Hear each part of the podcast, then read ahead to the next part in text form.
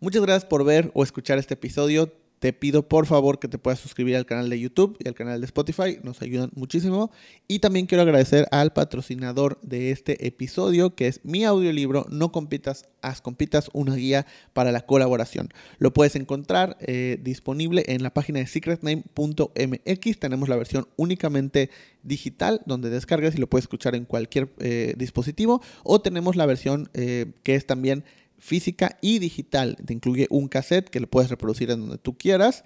Eh, y si no tienes donde reproducirlo, también incluye de manera gratuita la versión digital que pues, se descarga y lo puedes poner en todos tus reproductores. Eh, no compitas, las compitas, el audiolibro, una guía para la colaboración, lo puedes encontrar en secretname.mx. Bienvenidos a Indescriptivo, el podcast.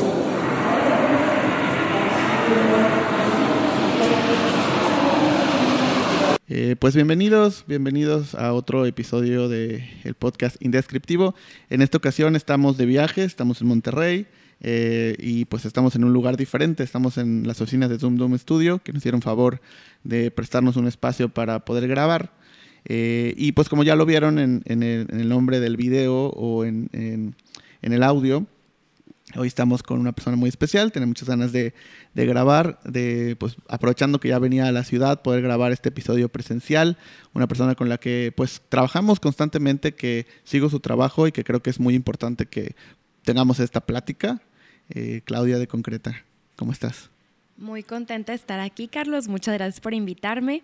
Y pues vengan las preguntas. Creo que va a ser una plática bastante, bastante buena y enriquecedora, eso espero, porque definitivamente las personas creativas y los abogados hacemos sinergia y más en propiedad intelectual, entonces venga de ahí. No, pues muchas gracias, muchas gracias por venir, muchas gracias por tomarte el tiempo. Eh, y pues creo que eh, una de las cosas mm, importantes es cuando yo empecé con, con, todo este tema de la creación de nombres, ya hace, estamos hablando de unos 11 años, ¿no? Pues eh, en un principio era como muy, eh, pues libre, vamos a llamarlo así, ¿no? En ese momento, hace 10, 12 años, eh, como se hacían las cosas era, bueno, pues tú hacías una lista gigantesca de, de cosas, de nombres, de palabras y así, y pues se lo mostrabas a un cliente, lo veía, elegía como de una bolsa, literal era de una bolsa, elegía una cosa y luego veía si se podía registrar o no. Hoy, pues sabemos que hacer eso muchas veces pues es contraproducente, ¿no? De nada sirve que te guste un nombre, que te guste una marca, si al final no sabes si se puede o no registrar y la desilusión de eh, no tener esa marca pues es importante. Eh, así ha sido mi evolución en contacto con, con abogados, con las mismas oficinas de propiedad eh, industrial o intelectual, eh, y así ha sido como la evolución donde cada vez se nota más la mezcla entre la parte legal y la parte creativa. ¿no? Ya no lo veo hoy y lo hablo muchas veces como algo que es paso uno, paso dos, sino están entremezclados desde el principio. Ahora mi pregunta es, desde tu punto de vista, desde la parte legal o desde el otro lado, ¿Cómo has visto esa evolución desde que empezaste a involucrarte en el tema de marcas, en el tema creativo, en el tema de derechos de autor, hasta hoy? O sea, ¿has visto, has visto un cambio? ¿Cómo, ¿Cómo crees que se ha movido la industria en general? Pues Estoy súper de acuerdo contigo. Yo comencé hace seis años y, y, yo recuerdo mucho que bueno, yo creo mucho en las diosidencias. O sea, a mí me pasó que yo fui a Limpi, eh, yo fui a registrar una marca, pues digo, como abogada, y recuerdo que al lado mío estaba una chava, que la chava tenía muchas dudas acerca de su solicitud y aparte, pues aquí donde están las oficinas de Limpi en Monterrey, francamente, los alrededores no son los más seguros del mundo para que estuviera ella caminando como si nada, ¿no? Entonces tenía que ir al banco y yo me ofrecí a llevarla. Y pues la llevé, le resolví sus dudas de la solicitud, le ayudé, ya sabes, cuando ayudas desinteresadamente, eh, te trae muchas cosas buenas a la vida y bendiciones, a mi punto de vista, en mi experiencia. Y me acuerdo que eh, ella me dijo, ¿sabes algo? Creo que una amiga mía puede necesitar mucho de tu ayuda. Ella tiene una agencia de diseño y pues siempre dice que está batallando con los abogados. Y me la presentó. Y ese fue, o sea, esa fue la agencia que a mí me hizo dar como mi primer gran salto hace seis años de poder tener oportunidad de llegar a más clientes y pues a clientes, digamos, más educados en la materia de propiedad intelectual que genuinamente les interesaba protegerla. Entonces ella, o sea, esta, esta que ahora es mi amiga, esta chava dueña de esta agencia, eh, tiene igual que tú un, o un gran conocimiento y también le da una gran importancia y un gran lugar a la propiedad intelectual. Entonces estuvo padrísimo porque hemos hecho muy buena sinergia siempre. ¿Qué sucedió hace seis años? Yo recuerdo que ella me dijo, Claudia, llevo ya tiempo intentando hacer buena sinergia con despachos, no he podido. Eh, vamos a ver qué tal nos va contigo y conmigo. Y la verdad hicimos súper buena sinergia y continuamos trabajando seis años después juntas. Y que he notado yo que antes ella era de las pocas que le daba, o que yo notaba, ¿verdad? Que le daba importancia como creativa a que estuvieran disponibles los nombres que le proponía a sus clientes o a cuidar el empaque, o sea, proteger los empaques que ella le diseñaba a sus clientes eh, y cosas así. Pero ahora no, ahora ya trabajo y colaboro con muchos más creativos como tú, por ejemplo. Entonces, eso me encanta, o sea, eso me encanta porque si ustedes no le dan la importancia que debe de tener a la propiedad intelectual, pues también le están restando importancia a sus clientes porque les están vendiendo aire. Claro. Entonces de nada sirve, como dices tú, proponerle 20 nombres increíbles a tu cliente cuando esos nombres no se pueden proteger y la competencia literalmente puede poner el mismo nombre o agregar una palabra o lo que sea y pues no puedes hacer nada porque no es tu nombre. Entonces sí, he visto una gran evolución a través de los años. ¿Y cómo, o sea, cómo fue tu acercamiento desde el principio? O sea, cuando estabas, no sé, estudiando o antes, ¿ya tenías como esta... Mm, como esta idea de dedicarte a esta parte o cómo fue que decidiste el, ah, bueno, me voy a enfocar en esto, ¿no? Y te lo digo porque me ha, tocado, eh, pues obviamente trabajar con muchos abogados, me han invitado incluso a congresos de abogados donde pues es un montón de, de, de materias distintas y muchas veces desde mi punto de vista totalmente externo me ha tocado ver que como que a los que se dedican a esta parte de marcas, como que no sé, o sea, tienen un, espacio aparte, o sea, como que no se ven de la misma manera o incluso no los tratan de la misma manera. Eso es lo que me ha tocado vivir en diferentes ciudades. ¿Esto lo sentiste así, no? ¿O cómo fue tu acercamiento a esta parte? Pues mira, yo siempre he amado el emprendimiento. Mi familia es emprendedora, o sea, mi mamá, mis hermanas, eh, todas siempre, o sea, traemos ya eso, creo que en la sangre, la verdad, de familia. Entonces, eh, siempre he amado la parte de los negocios. Y yo juré, cuando me metí a derecho, yo dije, yo no voy a ejercer. O sea, seguramente voy a tener mi negocio, mi negocio, lo que sea, pero pues no voy a ejercer.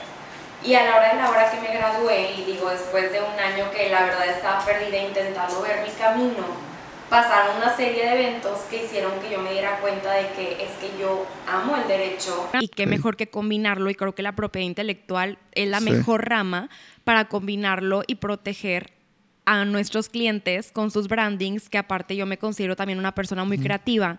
Entonces, fue la rama perfecta para mí. Y en cuanto a que tenemos un lugar diferente, yo siempre he creído, y no soy la única, que creo que la propiedad intelectual es como la rama del derecho VIP.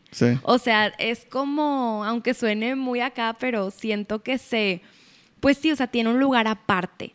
Siento que los clientes, tanto los clientes con los que tratamos, los asuntos que tratamos, las situaciones que vemos, tienen otro lugar que, por ejemplo, si eres un abogado penalista o un abogado laboralista, que hasta en, la, o sea, en los abogados laborales se ríen entre ellos de que, ay, vamos a la junta, ya sabes, así hay que pelearse y no sé qué digo. Ahora creo que son tribunales, pero a lo que voy es, sí es un lugar diferente. Entonces, eh, yo amo mi profesión, me fascina. Justo ayer en historias en mi Instagram estaba grabando diciendo que me encanta que yo soy de las primeras personas que tiene conocimiento igual que tú de los proyectos de los clientes.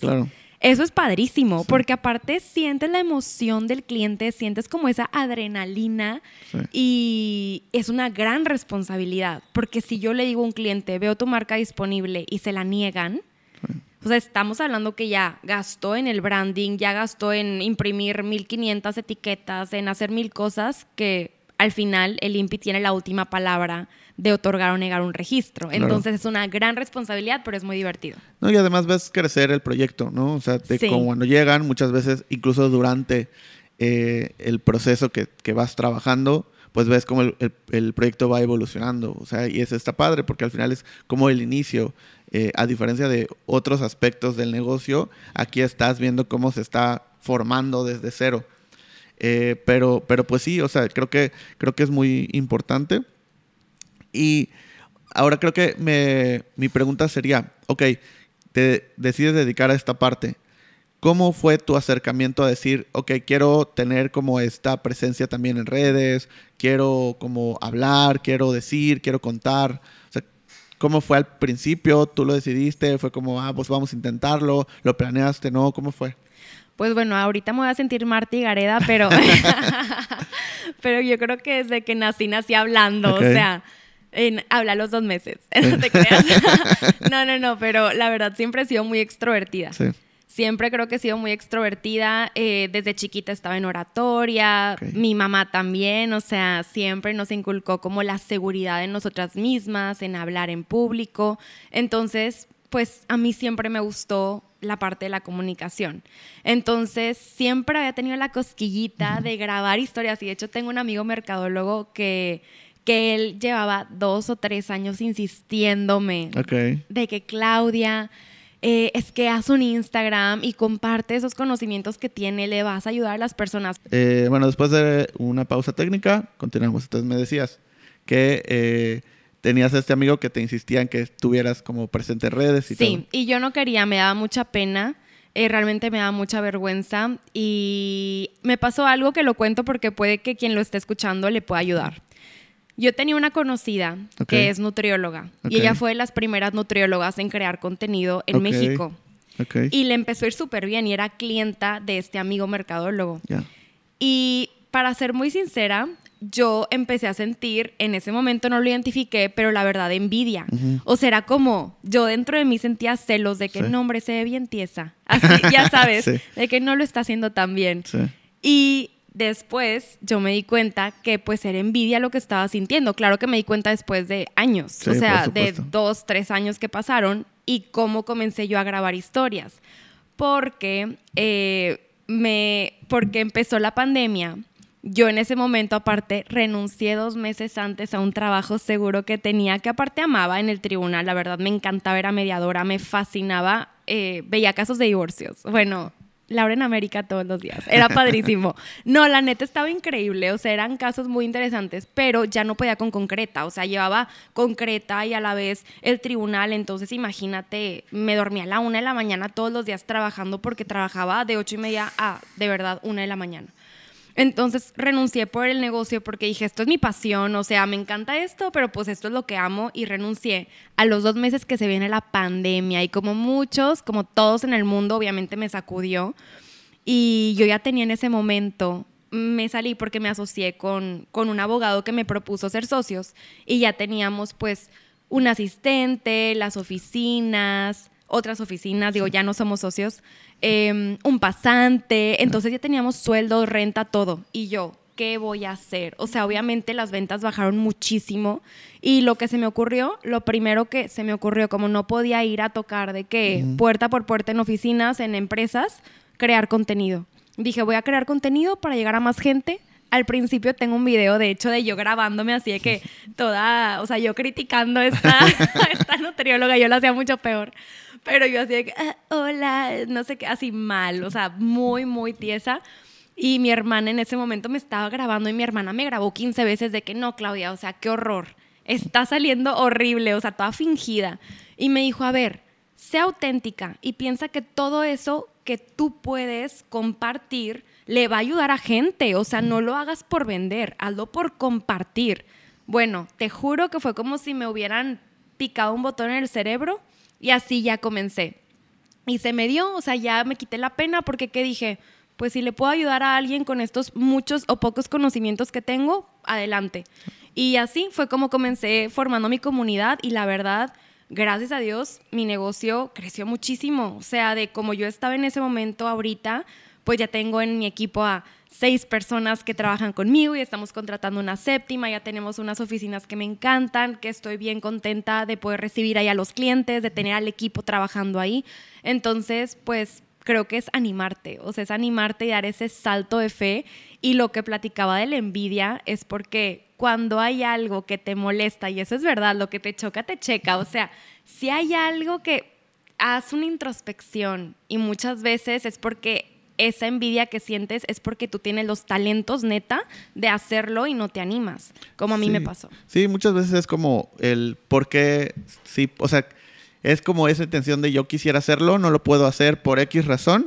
Es como alguien lo hace, es como por qué, no empiezas a ver todos los errores porque tú lo harías mejor, pero es porque aún no te atreves. Entonces creo que sí, o sea, al final es como un punto importante de decir esos, esos eh, esas envidias o eso que tengas, más allá de decir si están bien o están mal, es como obsérvalas y probablemente ibas a encontrar algo que realmente quieras hacer. Totalmente, sí. Y, o sea, sientes que también en el tipo de clientes que tuviste, eh, como antes y después de esta creación de contenido, cambió, fue el mismo, o sea, cómo te buscaban, llegaban de manera distinta, eh, llegaban otro tipo de clientes o, o cómo, cómo fue este experimento, o sea, sabías estabas pensando en, bueno, le voy a hablar a cierto grupo de personas y esos son los que reaccionaban o, cómo fue? La verdad fue muy orgánico. O sea, yo siempre he sido, no sé si esté bien o mal, tal vez está mal. Tú que a lo mejor estás más en esta parte creativa me vas a decir, no, Claudia, estás mal, no escuchen el consejo de Claudia, pero em, yo no creo mucho, por ejemplo, en cosas como voltear a ver a la competencia y ver precios y mm, no, no me gusta, me gusta ser como un caballito y tener así y no saber para el frente. Entonces yo preferí ser orgánica, seguir mi intuición y así comencé a hablarle a la gente. O sea, no iba yo con una estrategia de, a ver, B2B, ¿sabes? O sea, la neta era como, dale, o sea, diles, lo, o sea, como si estuvieran en un café sentados conmigo platicando, así como yo le hablaba en las asesorías a mis clientes, así le hice. Y pues el cambio que tuve de clientes la verdad fue muy variado porque me llegaron desde empresas muy grandes, me pasó hace muy poco, hace como, no sé, cinco meses, una empresa que nos contactó, o sea, internacional y todo, y nos contactó una de las abogadas del, grupo jurídico que trabajan ahí in-house. Entonces llego yo a la empresa y me dice, Claudia, la verdad es que yo le dije a mi jefe que teníamos que contratarte porque en tus historias veo cómo tienes Monday, cómo tienes todo organizado, cómo no sé qué, na, O sea, estás de acuerdo que fue por Instagram. Em, otra, otra empresa muy grande también que nos contactó igual, o sea, una abogada que trabajaba ahí en el equipo jurídico in-house, me recomendó y así, o sea, se, se, ha corrido la voz, entonces te puedes ir ahorita que mis clientes varían muchísimo. Tengo desde emprendedores hasta empresas muy grandes y algo que sí mantengo es que el precio que damos nosotros se lo damos a todos. O sea, y eso fue porque mi esposo es consultor, entonces él me apoya mucho con consejos porque pues él, él es su especialidad. Entonces yo le dije, oye, ¿qué me recomiendas? O sea, ¿le subo el precio a las empresas? Y me dijo, pues no. O sea, ¿vas a darles algo extra? Y yo no. y el de que pues no tienes por qué cobrarles más. O sea, no porque sean una empresa les vas a cobrar más que un emprendedor. Y yo, buen punto. Y mis precios, la verdad, son muy accesibles. Entonces, me quedé así. Sí, o sea, es que creo que, y esto a veces también, también lo hablo, ¿no? En el tema de cuando creas contenido, muchas veces, o sea, ya no sabes de dónde viene eh, eh, vamos a decirlo, el cliente, ¿no? Ya no puedes, o sea, creo que también, y, sumando lo que decías, ya no estás pensando en tal público específico, porque me ha tocado que, literal, o sea, me, han pasado casos donde eh, me contacta el jefe de mercadotecnia de empresa muy grande nacional y me dice, oye, este, quiero trabajar contigo, bla, bla, podemos tener una junta. yo, ok, tenemos una junta, este, me platican, no, pues es que vi tu trabajo, me gusta mucho, vi tu podcast, me gusta mucho, no sé qué. Y cuando le pregunto, ay, ¿cómo, cómo, cómo llegaste a nosotros? ¿no? Porque aparte es un señor de sesenta y tantos años, ¿no? Que normalmente no sería mi público. Y me dice, sí, es que mi hija está estudiando diseño este, y yo tenía un problema con una marca, no sé qué. Y me dijo, ay, ¿por qué no ves a ellos, ¿no? Entonces, si en mi cabeza yo hubiera perfilado el quiero trabajar con, con esa empresa, ¿no? Quiero llegarle, bueno, ¿quién es el que toma la decisión? El directivo de marketing, 60 años, de este perfil, de esto. Hubiera hecho una cosa totalmente distinta, ¿no? Y ese caso me pasa mucho, donde ya no sabes de dónde viene, donde ya no te puedes imaginar de, ah, es que una persona me encontró una vez y entró porque hice una plática en un lugar y estaba en ese lugar por casualidad, me escuchó, le llamó mucho la atención y, resulta que su tío es el dueño de no sé qué cosa. y así, o me han pasado ese tipo de historias donde ni, ni, ni haciendo la mejor estrategia hubiera llegado a ese camino, ¿no? Aparte, neta, ser auténtico, o sea eh, ya sé que esto se dice mucho, pero es que es real. Eh, me pasó hace dos días que fui a la empresa de una clienta que, mm, que trae un problema, una infracción de marca. O sea, su competencia básicamente está operando bajo una marca muy parecida a la de mi clienta. Entonces estábamos viendo la estrategia para poder, pues, iniciar un procedimiento administrativo y ver qué onda, ¿no? Y yo soy muy apasionada cuando hablo, o sea, es mi forma de ser, o sea, yo te puedo estar hablando de los chocolates, pero si me gustan va a ser de que no sabes. De hecho, me acabo de inscribir a un gym y me da mucha risa porque vendo sin querer, o sea, Ok. ya inscribí a tres amigas de que nada más de lo emocionada que me ven, de que está es súper padre, no sé qué. Entonces, bueno, estaba eh, la señora que es mi clienta y un amigo que es su yerno y él fue el que pues me acercó a ella, ¿no? O sea, me recomendó con ella, con su suegra. Y estábamos los tres y yo, no, mira, y esto y lo otro, nana. Y yo nada más vi que ellos dos se voltearon a ver como que se, se rieron. Me dio mucha pena porque sí vi como que se voltearon a ver y se rieron y yo, ¿qué estoy haciendo mal? Y luego dije, ah, no, pues, pues porque soy bien así de que las manos y no sé qué. Pero pues es mi forma de ser y también tienes que aceptar con quién conectas. O sea, yo soy una, yo soy así y tampoco me gusta ser tan formal. Obviamente, y me ha tocado ir a juntas con señores, boomers, o sea, que pues no te queda de otra más que ponerte lentes y fingir un poco más de seriedad y ya sabes.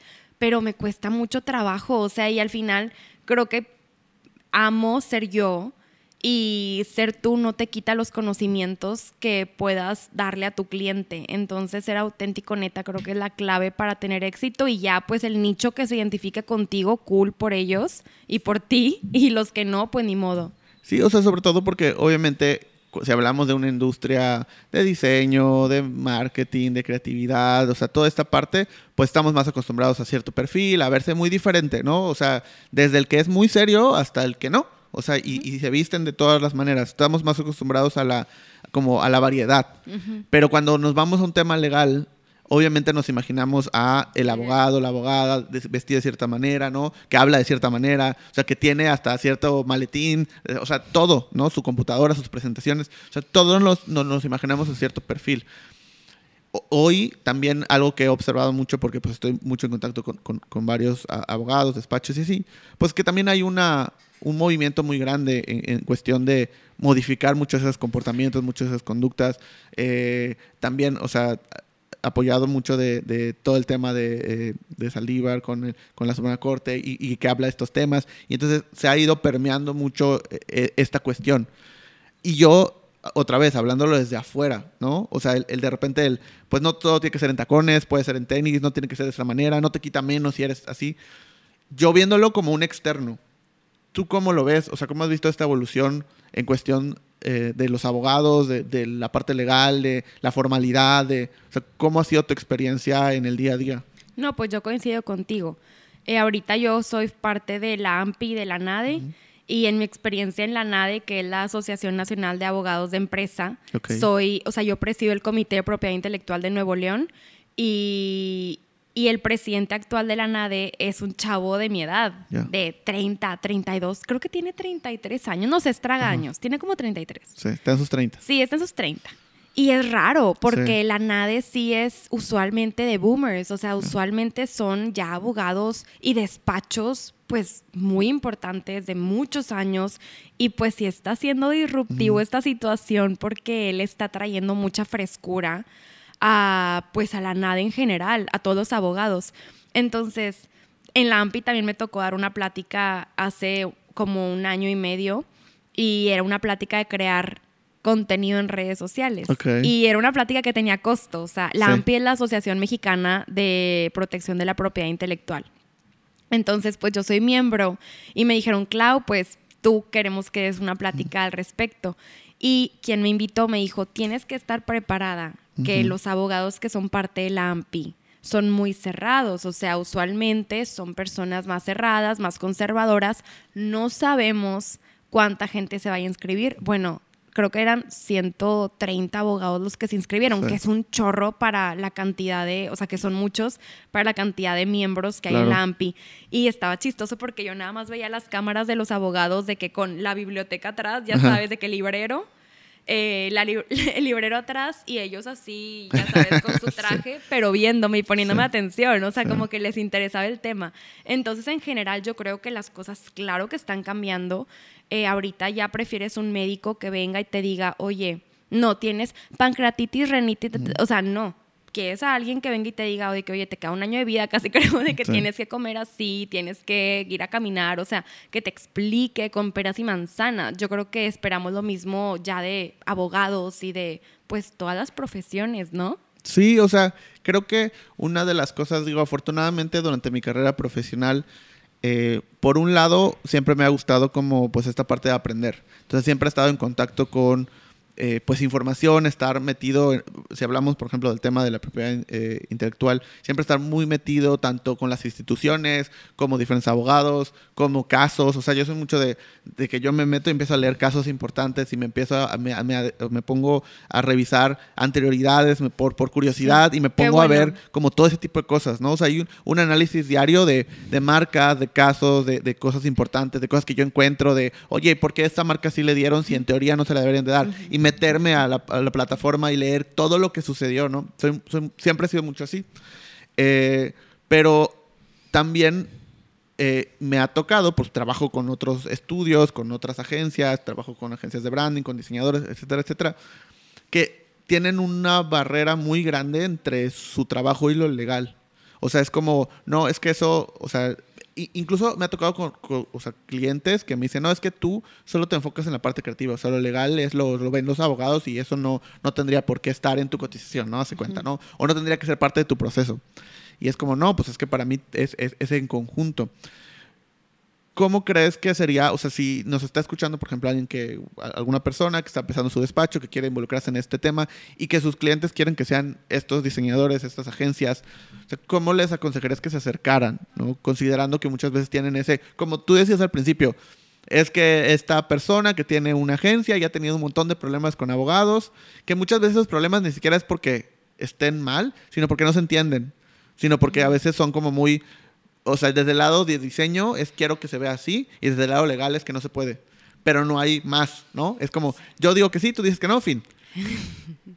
¿Cómo sería, o sea, ese acercamiento de yo tengo un despacho, yo tengo, ¿no? Y quiero acercarme a una agencia, quiero acercarme a un estudio, quiero... ¿Cómo, qué, qué dirías? ¿Cuál sería el consejo? Quiero comenzar diciendo que, digo, te felicito, se me hace algo muy admirable que estés inmerso en el área legal y que estés revisando anterioridades y todo, porque eso a ti obviamente te suma puntos en tu profesión y ojalá que todos le dieran esa importancia. Pero aquí también quiero hacer un pequeño paréntesis, que me toca también mucho, o sea, antes de responder esa pregunta, me toca mucho que los diseñadores registran marcas. Sí.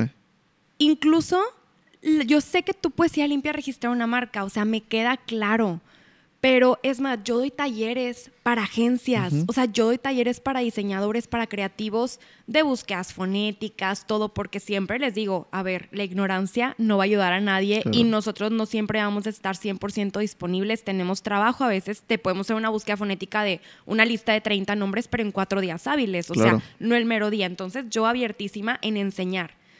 Pero ya a la hora de hacer el registro, ¿qué sucede? O incluso hacer la búsqueda fonética me toca mucho que se les hace fácil ellos hacerlo. Sí. Y te lo juro, y siempre digo este eslogan, ya lo voy a registrar como eslogan casi creo, de que no es un comercial. O sea, siempre digo, ve con otro abogado en propiedad intelectual que te dé confianza. O sea, no tu tío abogado que divorció a tus, a tus papás, o sea, que se dedica a derecho familiar. O sea, un especialista en propiedad intelectual. ¿Por qué? Porque es muy probable que te vayas a equivocar porque zapatero a sus zapatos. O sea, es como a mí cuando me dicen, ¿qué nombre te gusta más, Clau? ¿Este o este? Pues yo no me dedico a eso. O sea, te puedo decir la disponibilidad, pero no te puedo decir qué tan disponible o ocupado está. Entonces, bueno, recomiendo primero que nada sumergirse en lo legal, aprender como tú, tomar talleres, pero no querer hacer el trabajo de un abogado. Claro. Sí, o sea, por ejemplo, a mí que me toca dar talleres y que pues, vamos a tener uno aquí en Monterrey que, van, a, van a venir también a platicar de esto.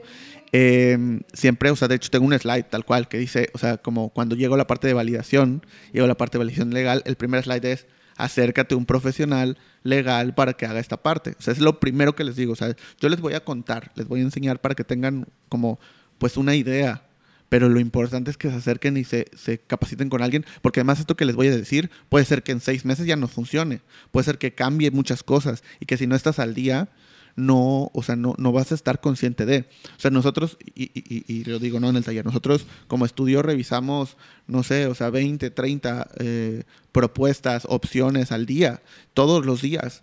Y aún así de todas formas siempre trabajamos con despachos, siempre trabajamos con personas. O sea, todas las propuestas tienen una doble, triple eh, revisión, porque a nosotros, por más que sepamos, por más que nos capacitemos cada, eh, cada cierto tiempo, por más que estemos en, en contacto con las instituciones, no somos especialistas en ese tema, ¿no? Y al final del día podemos tener mucho conocimiento. Yo, hablando de, de, de, manera personal, puedo tener mucho conocimiento de 11 años de estar todos los días, pero de todas formas no me considero especialista en el tema. Y siempre tiene que haber alguien que por lo menos, o sea, me ha tocado, me ha tocado que de repente llegan conmigo y me dicen, porque esto es de todos los días, ¿no? Llegan y, oye, este, me pasaron tu número porque este, no tengo un nombre que no se puede registrar, ¿no? Le digo, ok, a ver, ¿qué pasó? No, es que se llama eh, casita, entonces me dijeron que no, por esto, esto y esto, ¿no? Ah, ok. Eh, pero ya lo checaste con un abogado. Eh, no, o sea, como que el diseñador revisó y me dijo que ya hay otro, ¿no? Ok, o sea, sí, puede ser, pero tienes que hacer un análisis de profundidad. No porque aparezca nada más quiere decir que no se puede. Hay que ver si está vigente, cuál es el caso, si hay otro, si no, si le puedes quitar, si le puedes poner. O sea, hay mucho espectro gigante alrededor de esto que necesita una revisión profesional. Y además, también pasa, como decías, muchas veces eh, esta idea de es tan fácil registrar una marca, o sea, te va a tomar 10 minutos llenar el, el, documento, ¿no? Y ya. El problema viene ahí, que como cualquiera lo puede hacer, creemos que es algo muy sencillo y que es nada más como llenar algo y ya. Pero la cantidad de marcas que me ha tocado ver que no les otorgan por un pequeño error, o sea, por un error que, se pudo haber evitado, ¿no? Y que además, como les llega una notificación de eh, encontramos una anterioridad o, hay un impedimento, y cuando la gente lee impedimento sin conocimiento, dice, ah, ya no me lo dieron. No, y a ver, un impedimento para contestar, un, o sea, por ejemplo, nosotros en el despacho tenemos un costo que incluye ya contestar cualquier requerimiento, o sea, literal te pueden hacer una oposición de un tercero, o sea, un tercero que su marca, tu marca considere él o ella que está muy parecida, eh, hay oposición, o sea, contestamos las oposiciones, contestamos los requerimientos, contestamos todo, o sea, para ya no estar atrás del cliente de que, oye, nos hicieron un requerimiento, mejor ya le mandamos el correo de que aquí ya lo contestamos, toma y ve. ¿Qué sucede? Em, no nada más eso, por ejemplo, el ejemplo de la clienta que fui hace unos días con ella, eh, es bien delicado, yo no le registré su marca y pusieron la fecha de primer uso, porque eso es bien delicado. ¿Qué fecha de primer uso pusiste? Porque te la, eh, se la otorgaron, o sea, se la otorgaron. No pasa nada, no es que te la nieguen o te la otorguen solamente. Es que el día de mañana, ¿para qué quieres un registro? O sea, si no es para colgarlo en la pared, o sea, quieres para defender tu negocio, tu marca, ¿no? Bueno, eh, ahorita que ya está teniendo un problema legal, que está, o un competidor que ya le está afectando a ella, eh, vamos a tener que hacer otros registros porque no podemos comprobar su fecha de primer uso que se puso. Entonces es súper delicado eso, al igual que la dirección, por ejemplo. O sea, te ponen una dirección y nosotros hacemos mucho hincapié con el cliente de si cambias de domicilio, te, tienes que informarnos porque tenemos que cambiarlo en la solicitud, porque eso también es súper delicado. Entonces, en resumen, eh, por eso es hacerlo con un experto. Por ejemplo, la declaración de uso real y efectivo, a los tres años de otorgada la marca. Oye, si no ingresas esa declaración, te caduca tu marca limpi. O a los diez años renovarla. Entonces son esos pequeños detalles y ahorita nada más hablamos de registros de marca. Si te vas a un registro de imagen comercial de un empaque del cliente, que tu empaque de galletitas, quieres que ningún competidor de galletas use un empaque similar o idéntico, tienes que hacer este registro. Y la propiedad intelectual es gigantesca, o sea, realmente puedes proteger muchísimas cosas de tu negocio, no todo, aguas, pero muchas cosas sí. Entonces solamente eh, quiero como hacer hincapié de hazlo con un especialista. O sea, hazlo con un especialista porque sí, tal vez te va a costar más económicamente, que digo, la diferencia no, no creo, no es mucha, que hacerlo tú solo o a lo mejor que te ayude tu diseñador o tu eh, creativo que, con el que estás trabajando, pero vale la pena hacerlo con un especialista. Incluso tú como diseñador o creativo, si me estás escuchando, no vale la pena arriesgar tu reputación por tres pesos. O sea... Y es que además, o sea, ahorita que decías esto, eh, es, también es, muy cierto, me ha, pasado muchas veces que mm, nos otorgan el registro, ¿no? Bueno, no, a nosotros, sino a una marca. Le otorgan el registro y pasan uno, dos, tres años, o sea, y, lo hizo el mismo cliente, ¿no? o, hasta el despacho, el, el, de diseño. Y dicen, ah, pues pasó, bien, ya está, ¿no? Pasan tres años y de repente se dan cuenta que eliminan su registro, ¿no? O les ponen algún impedimento o algo. Y dices, pero pues ya me lo habían dado. Y luego cuando entran, hay cosas como alguien hizo una posición o detalles que, que a veces no notamos que, por ejemplo, antes de la, de la, pues del 2018 también, que, que modificaron toda esta parte de antes ponías todo lo que estaba en la clase. ¿no? Y, los mismos abogados te recomendaban, no, tú pon todo, ¿no? Y entonces si estabas, no sé, en la 35, que incluye así hasta lo que, lo que te imagines, o sea, tú pones lo que sea en la 35, ¿no? Entonces llenas todo y entonces encontrabas registros que tenían un montón de cosas. Cuando hacen la modificación, si no especificas, o sea, uno, o la misma autoridad te va a pedir que especifiques, y si por X razón ese día el analista estaba dormido y no lo checó y lo pasó, si alguien hace, ¿no? Una oposición y dice, no, es que no vende, no vende ropa, vende esto nada más, y tú tienes que probarlo, y si no lo pruebas, te cancelan todo. Total. Y pudo haber sido cinco años después de que te dieron el registro. O sea, no, no tiene que ser porque te lo negaron al principio. Entonces, a veces, o sea, me pasa mucho ese tipo de casos de, es que no entiendo por qué, si ya me lo habían dado, me lo quitan. Y es que, pues es que estaba mal. O sea, estaba mal. Y, y por suerte no te dieron cuenta cuando te lo dieron, pero la realidad es que no te lo debieron de dar. Y cuando notan ese error porque alguien se lo hace saber, pues sí. No, y también otra cosa, eh, cuando inicias tu negocio, hazlo con el pie derecho. O sea, yo siempre les digo eso, yo sé que como emprendedor tienes que meditar en qué, en qué invertir, porque es una inversión, no es un gasto. Eh, pero hazlo bien. Ve con un creativo que te haga un naming, o sea, como secret names, pero ve con un creativo que genuinamente te dé un nombre, primero que te enamore. No te aferres. ¿Qué me pasa mucho? Oye, no se puede registrar tu marca. ¿Cómo? Pero a ver si le agregas el 8 y, no... y yo, mira, sin problema. O sea, hay marcas, obviamente, que hacemos una estrategia y que te digo, sí, mira, le podemos agregar 8 y la palabra morado y así. Lo único es que, pues, si tú en el día a día no la vas a usar así y solamente quieres el registro, no te conviene. Y se, o sea, muchas veces se enfurecen, pero pues ahí es nuestra chamba de decir, sorry, pero pues tenemos que hacer lo correcto y ya el cliente decide. Si el cliente me dice algo así, yo hago lo que el cliente quiere, a final de cuentas. Pero si es mi responsabilidad advertirle y, y siento que, no sé, también es parte de la ética. O sea, a mí me gusta mucho ser más... O sea, al final están... y es lo que, lo que les digo, ¿no? O sea, me pasa del otro lado también. Es como, no, es que quiero que sea así, ¿no? Y es que si vendo tal cosa, quiero que diga que vendo tal cosa. Y yo no, es que eso te va a causar problemas. O sea, al final, yo no te puedo decir si un nombre se va a registrar al 100%, tampoco te puedo decir que no se va a registrar al 100%. O sea, no te puedo dar eh, totales, ¿no? Te puedo decir qué posibilidades tiene y bajo un estudio y bajo análisis y bajo experiencia y bajo trabajando con profesionales, te puedo dar un estimado y te puedo decir sí, no. Y, sobre todo también podemos hablar de qué estrategia. Eh, ah, bueno, te puedo decir qué, qué, qué, estrategia o cómo trabajamos con un profesional para que haga una estrategia de registro. Que eso a veces la gente no, no, lo, no lo ve, ¿no? Que es e, e, esa, esa formación. Pero al final también tengo que entender que el, el negocio es del cliente, o sea, no es mío. Yo, mi, mi, mi, o sea, me están contratando para que te dé el mejor consejo, me, estás contratando para que te dé mi punto de vista y mi opinión profesional. Si tú la tomas o no, ya no puedo hacer nada. O sea, si yo te propuse un nombre y tú le quisiste agregar o quitar, eh, porque así querías hacerlo, pues yo te puedo hacer una recomendación, pero yo no te puedo obligar. ¿No? Si tú, o no es que lo va a registrar mi primo que es abogado penal, ¿no? Entonces ya me dijo que puede.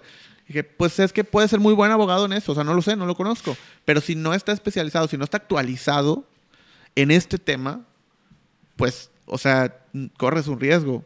Pero al final es una recomendación, no los puedo obligar. ¿no? y contestando ya tu pregunta eh, de lo de los despachos, mira, yo recomiendo que si quieres como abogado trabajar con agencias, pues es acercándote, o sea, acercándote, inspirándoles confianza. Yo soy mucho de que a mí me gusta trabajar de forma en donde los, o sea, en donde las agencias de diseño sientan también certeza en nuestra parte y que estamos ahí para ellos, pues cuando lo necesiten. Entonces creo que es inspirando esta confianza y acercándote y tocando puertas. Digo, no hay de otra, la verdad. A mí me ha pasado que por recomendaciones de que se corre la voz y que se acercan a mí y todo, Em, pero hay abogados, tengo varios colegas que no les gusta trabajar con creativos. O sea, entonces es dependiendo, dependiendo tu perfil. A mí sí me gusta mucho, pero hay quienes no. Entonces, dependiendo tu perfil, si te interesa, pues tocando puertas no hay de otra.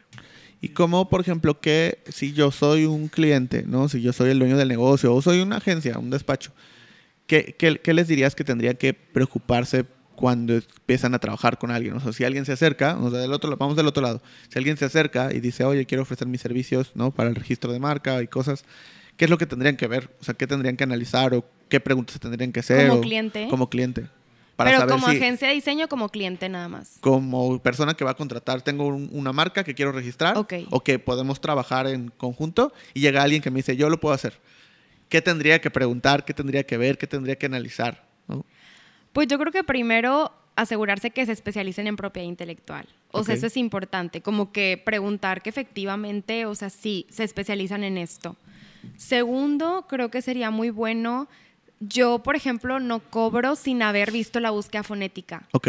Y lo hago por motivos éticos. O sea, porque ¿para qué te voy a cobrar si luego te voy a decir que tu marca está ocupada? Entonces es importante, creo que también ahí que te haga una búsqueda fonética y que veas que realmente le importa revisar si tu nombre está disponible o no y que te diga el por qué sí o por qué no.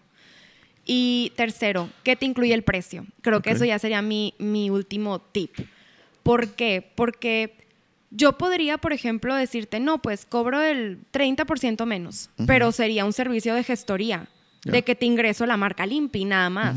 Pero no, ¿qué te incluye? O sea, incluye la tarifa del INPI que cuesta 2.813, te incluye el que te lo ingresen, te incluye el que le den seguimiento alrededor de seis meses o un año, dependiendo si requieren o no tu marca, y si la requieren te incluye o no la contestación del requerimiento. O sea, creo que es importante porque las contestaciones de requerimiento sí son algo caras, o sea, no caras, pero si yo la cobro por aparte, pues obviamente nos toma mucho tiempo hacer una contestación, le tienes que meter cabeza, pensar en jurisprudencias, en argumentos, entonces, ¿qué te incluye? Y con base en eso, decidir si, o sea, qué es lo que prefieres. Yo te recomiendo que, que contrates un servicio que te incluya ya todo de preferencia y que sea alguien que te dé un buen seguimiento. Teniendo un buen seguimiento, yo creo que ya seas abogado o lo que seas, creo que es algo bien valioso para un profesionista. O sea, es una de las características más valiosas, o sea, el buen seguimiento al cliente. Y creo que sería eso. y que, creo que también algo que, he visto, bueno, siguiéndote y viendo varias cosas de contenido que haces, eh, enfocándote también en la parte de derechos de autor, enfocándote en todo esto. ¿Qué sientes que, que si nos vamos a esta parte de derechos de autor, qué es lo más importante o lo que a lo que menos eh, atención se le pone, ¿no? Desde la parte de, pues si yo escribo un libro, o si yo hago una obra, o si yo hago como ese tipo de cosas. O sea, ¿sientes que si hay un valor mayor por el tema de la propiedad intelectual o no? ¿Cómo lo ves? Pues yo creo que es que ya ven que la propiedad intelectual se divide en dos, bueno, en varios, pero principalmente en propiedad industrial, que es INPI, y, y, derechos de autor, que es INDAUTOR, en México. Em, en mi opinión, yo creo que algo que casi nadie hace, que se les recomienda mucho, es registrar tu logotipo en Indautor. Ok.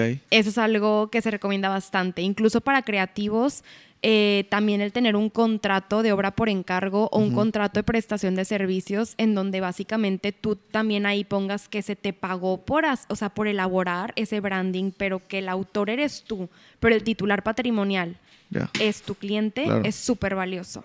Entonces sí recomiendo mucho registrar en el Indautor los logotipos y eh, pues obras de cómputo, obras literarias, todo esto, el convenio de Berna ampara, digamos, a los autores que desde el momento de la creación y que se plasma en un medio físico, automáticamente ya eres autor y no necesitas un registro, pero mi recomendación es que para poder digamos, defender esa obra en contra de terceros que hagan un mal uso de ella, sí recomiendo tener el registro y es súper económico. O sea, en Indautor, un registro de obra de cómputo, de literaria, pictórica, eh, escultórica, ajá, la que se te ocurra, cuesta 330 pesos.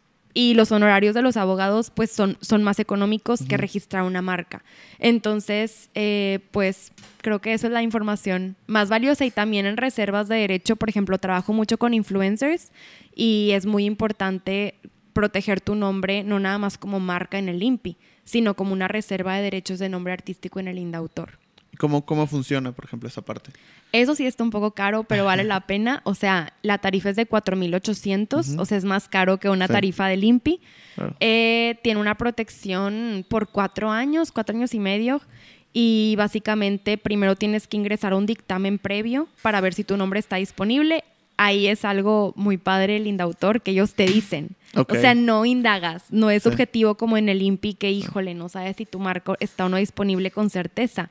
Acá no, acá ellos te dan un dictamen previo y te dicen por 250 pesos si tu marca, digo, si tu nombre está o no disponible. Y si sí está, pues ya ingresas el trámite y tarda, sí tarda y creo que unos dos meses, tres meses aproximadamente, pero ya se te otorga, digamos, el uso exclusivo y pues una reserva de derechos en jerarquía, digamos que tiene más peso que un registro de marca. En cuestión de, de- del nombre. Sí, del, nombre autor, artístico. del-. Exacto. ¿Y, y, y cómo lo, o sea, cómo funciona? ¿Cómo te proteges con eso? O sea, es, nadie lo puede usar de la misma manera o, o para lo mismo, o sea, por- Igual que una marca. Nadie lo puede usar realmente. O sea, por ejemplo, si, o sea, poniendo estos casos. ¿no? De- si yo me llamo Luis Miguel y quiero también cantar, ¿no puedo usar mi nombre? No puedes, pero independientemente, o sea, imagínate, Luis Miguel. Ajá. que sea una reserva de derechos de nombre artístico, aunque bueno, Luis Miguel ya entraría de Sí, que... ya es otro, es otro- es otro nivel, pero para out. poner, para poner un ejemplo. sí, ok, bueno, Luis Miguel, supongamos, si yo quiero ingresar ahorita Ajá. una marca de una marca en el INPI de pan y le pongo Luis Miguel, me van a citar un impedimento Claro. legal porque es muy famoso su nombre. Independientemente que se sepa que se tiene o no una reserva de derechos de nombre artístico, Luis Miguel, eso Es ya famoso. es sumamente famoso. Entonces, no me otorgarían la marca a menos que Luis Miguel firme una carta de consentimiento de que no, yo soy quien está haciendo este trámite, lo que Sí, ¿sí o doy permiso para Doy que- permiso, no. ajá. Pero imaginemos otros de que los Rubios Kings, o sea, Ajá. tienen reserva de derechos de nombre artístico ya otorgada, imaginemos esto. Sí. Entonces, no son tan conocidos. Y en el INPI se ingresa una marca en la clase 29 de, no sé, en la clase 30 de postres. Ok.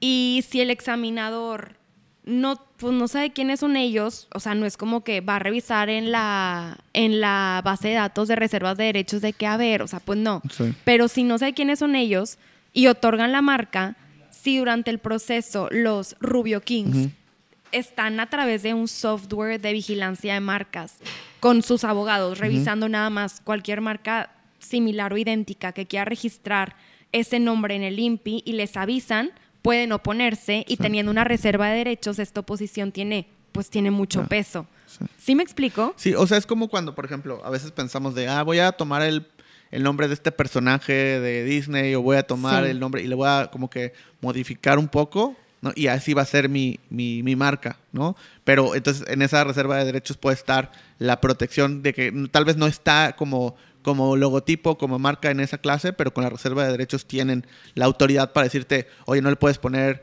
Jurassic Pan, ¿no? O sea, Sí. porque se parece a Jurassic Park, que tenemos esta reserva de derechos y, ¿no? Exactamente, sí, se podría decir que así, incluso hay una reserva de derechos de personajes. Ajá. O sea, ajá, Sí. entonces algo así funciona así. O sea, la reserva de derechos, en pocas palabras, tiene mucho peso. Mucho peso, ok.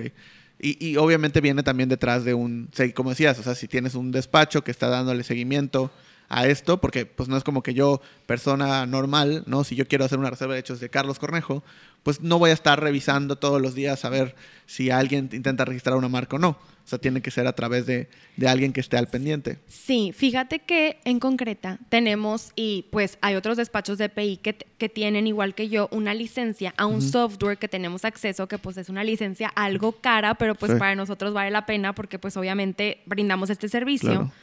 Y eh, vendemos un seguro, ofrecemos un seguro de marca. Entonces, este seguro lo que hace es que yo meto tu marca al, al software y pongo, no sé de qué, casita 2 en la clase 13 y la clase 15.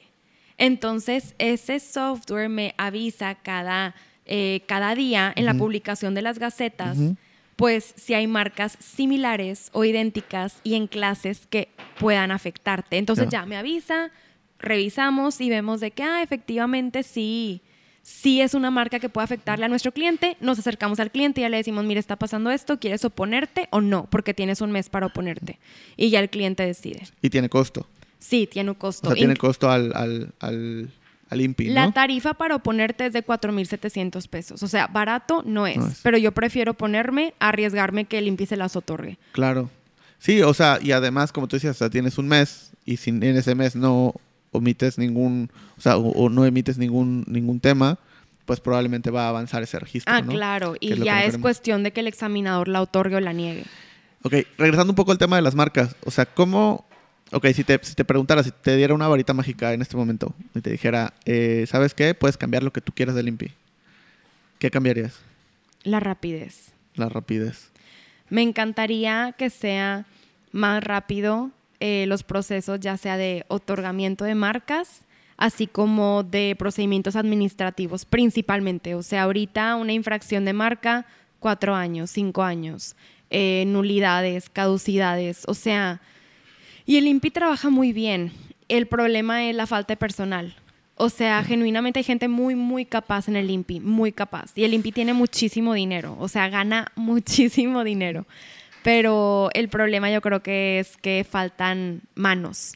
Y también en la parte de marcas, pues me encantaría poder ya, aunque sea una negativa, pero que la negativa no sea al año o al año y medio de que ingrese la marca, que sea eh, al principio. Sí, porque el problema no solamente es un tema económico, sino es un tema de tiempo.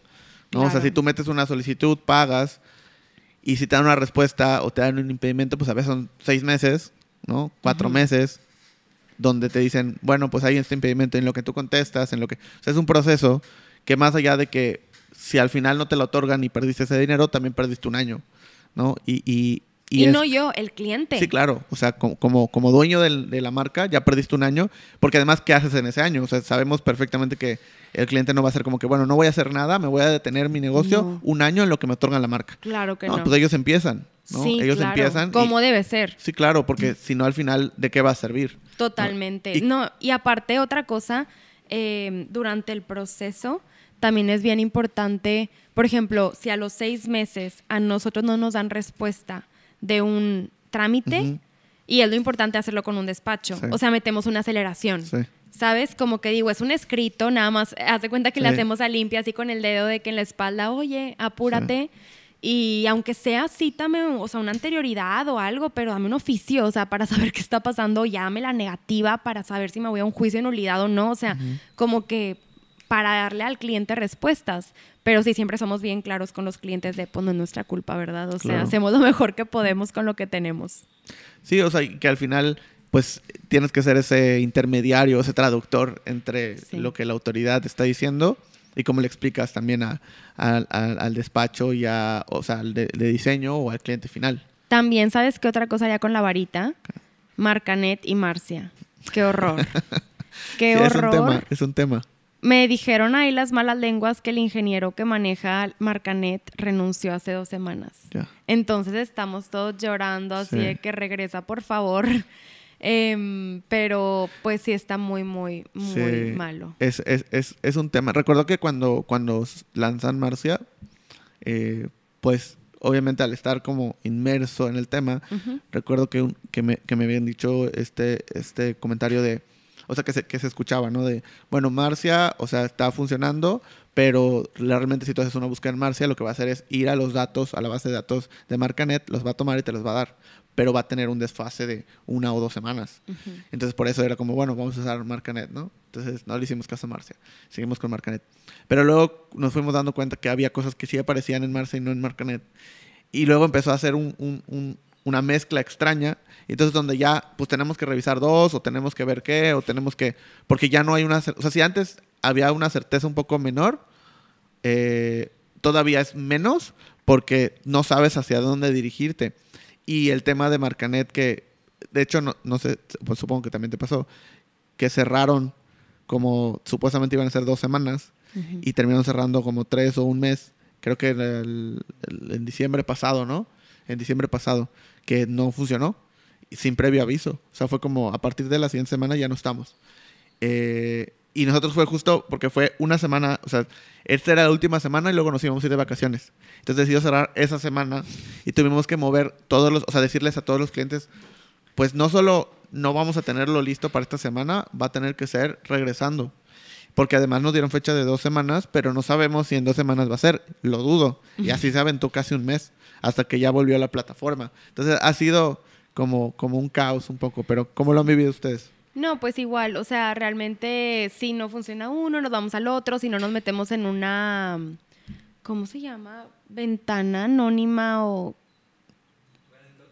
Incógnito, gracias. Ah. Sí, en incógnito y así es más fácil para ingresar, por ejemplo, a Marcanet. Es un tip que les doy. Em, pero yo lo que estoy francamente muy esperanzada es que cambiando de gobierno el INPI pueda mejorar. O sea, Espero, porque creo que hay mucho dinero, o sea, no pueden decir que falta presupuesto, hay mucho dinero cada año, hay más marcas que se están ingresando, cada año la Pay es más importante en México y en el mundo. Entonces, yo espero de todo corazón que podamos tener un mejor servicio para también nosotros poder dar un mejor servicio a nuestros clientes, porque muchas veces estoy con un cliente, a ver, déjame checar no sé qué, y Vidoc o Marcanet, no, no me sale el expediente. Y es de que, híjole, no sé si a tu, o sea, no sé si esta otra marca la requirieron, no sé si la abandonó, no sé si contestó, o sea, no sé qué está pasando porque no me abre. Entonces, pues a nosotros, claro que nos dificulta el trabajo, digo, hasta el momento. Bueno, tuvimos un, pequeño apagón, pero, eh, pero bueno, decíamos entonces el tema de, Marcanet y Marcia. Eh, pues sí ha sido, sí, ha sido un caso, o sea, tomando ese ejemplo, ¿no? De la varita mágica, ¿qué, te gustaría que sucediera? O sea, ¿cómo te gustaría que fuera? Me gustaría que fuera preciso, que estuviera al día, que fuera más rápido, que no se trabe. Y también me gustaría que, en el INPI haya más, más manos para hacer todo. Eso creo que facilitaría el trabajo tanto de abogados como de clientes y darle respuesta a los clientes más rápido. Sí, o sea, yo recuerdo las primeras veces que fui a las oficinas, o sea, cuando fui, de hecho me tocó ir a registrar una marca, bueno, como, como tres o cuatro sin saber nada, o sea, de que yo agarré mis papeles, fui y la verdad en, las oficinas eran como muy amables y sí había un señor en particular que, que, como que me fue enseñando y me fue diciendo y también creo que fue una de las razones por las cuales me quise involucrar un poco más para entender, porque llegué, llegué y como trámite de gobierno, ¿no? O sea, no sabía nada, pero ahí sí había alguien que, a ver, no, a ver, siéntate, a ver, no, así, no, mira, aquí está mal, te voy a dar otra hoja, ¿no? Y, justo ahí abajo, en ese edificio, en, en Mérida, donde está el INPI, abajo está eh, una sucursal de banco. Entonces vas a bajar, vas a decir esto, vas a hablar con que pagabas y subías y, otra vez. Pero había mucha gente. Y recuerdo de las últimas veces que fui, o sea, ya con cambio de gobierno, ya con todo, y había de que tres. O sea, ya nada más estaban tres personas ahí y ya. Y solo era pues como que medio te daban información y ya. O sea, no había nada más. Entonces sí creo que, también creo que ha hecho un esfuerzo muy grande en cuestión de, comunicar, o sea, no sé, en pandemia, no sé, recuerdas que hicieron, hacían live en Facebook diarios, o sea, hicieron muchos videos de YouTube, hicieron como muchas cosas para facilitar el acceso a las personas. Por eso siempre digo que a veces comparándolo con, con oficinas de propiedad industrial en otros países, la verdad es que el INPI pues sí está en un buen nivel en ese sentido, por lo menos en comunicación, pero todo el tema de búsquedas, todo el tema de, contestaciones, todo el tema de a veces los requerimientos que te hacen o, las, los criterios que tienen para ciertas cosas, es donde dices, ok, tal vez, pues a veces me, imagino el pobre analista que está revisando uno tras otro, uno tras otro, uno tras otro y de repente pues ya no sabe ni qué poner. Eh, pero, pero definitivamente.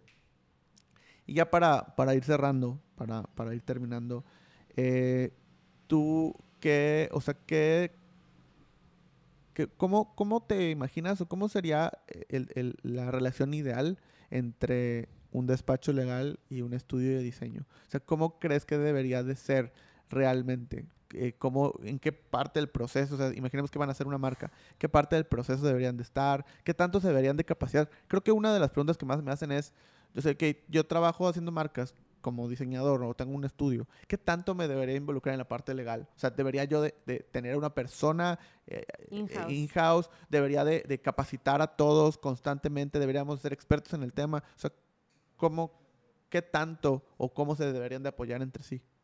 Pues mira, yo creo que capacitarse sí, 100%.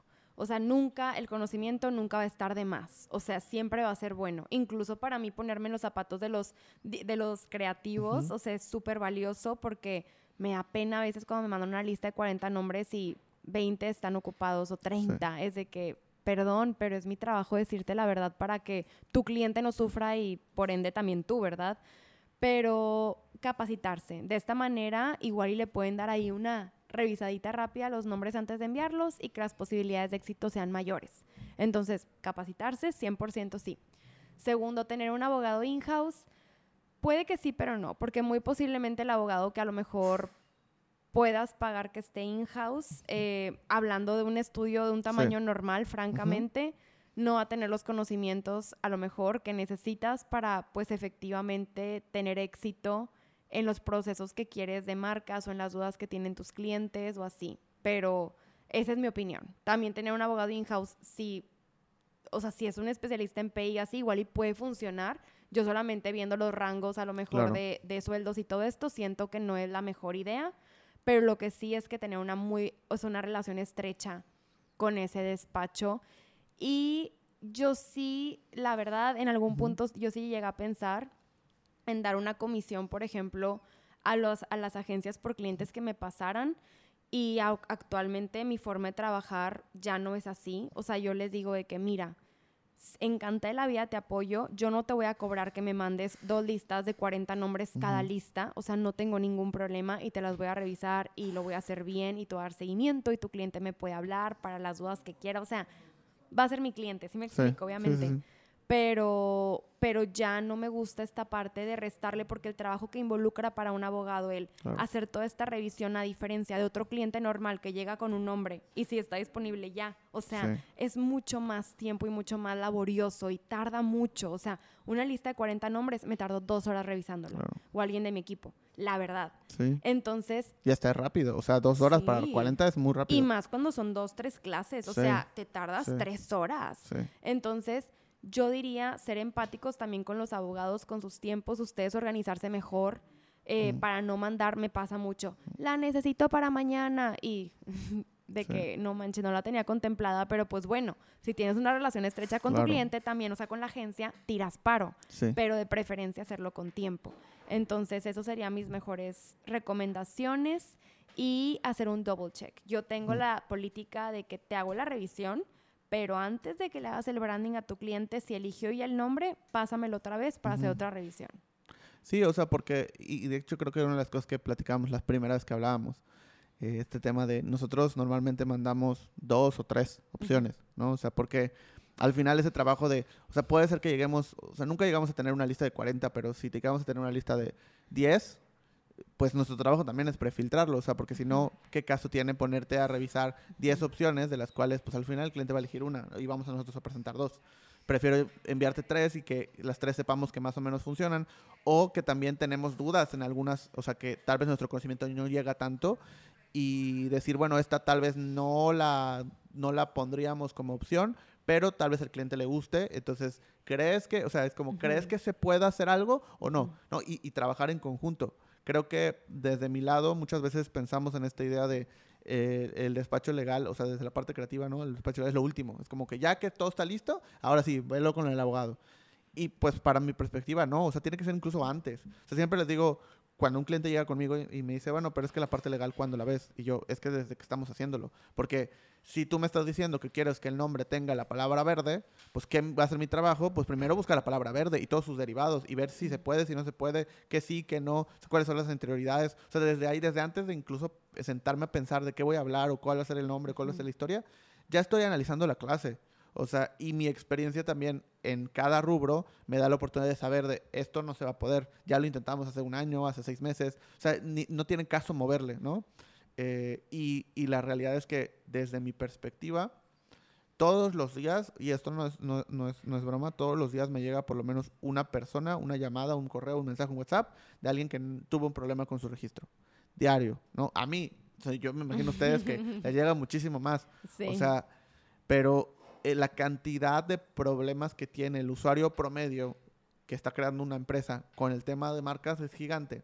Sin embargo, creo que nos falta todavía como acercarnos todavía muchísimo más a, abogados, a especialistas en todo este tema y pues por lo mismo te agradezco, uno, por crear el contenido que creas, que creo que es muy valioso y que, al final del día, eh, pues sí, hace que la gente confíe en tu trabajo, en tu cuenta en concreta, pero también creo que aporta a que la gente confíe más en los abogados en general, en los despachos, en el que sepa qué hacer, qué preguntar a quién. O sea, no solamente habrá tal vez a alguien que que no te termine contratando a ti, que te termine contratando a algún otro colega, pero, pero que fue a través de que dijo, vi el video de Claudia y, dije, sí, tengo que ver, ¿no? Entonces voy a ir con el abogado, con mi amiga, con el vecino, con quien sea, que sea especialista en el tema, este, pero desde ese punto, pues tuvo esa, esa intención.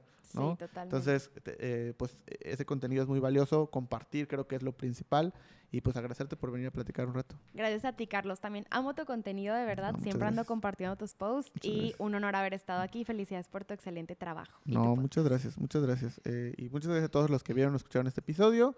Nos vemos en el siguiente. Hasta luego. Esto fue Indescriptivo, el podcast.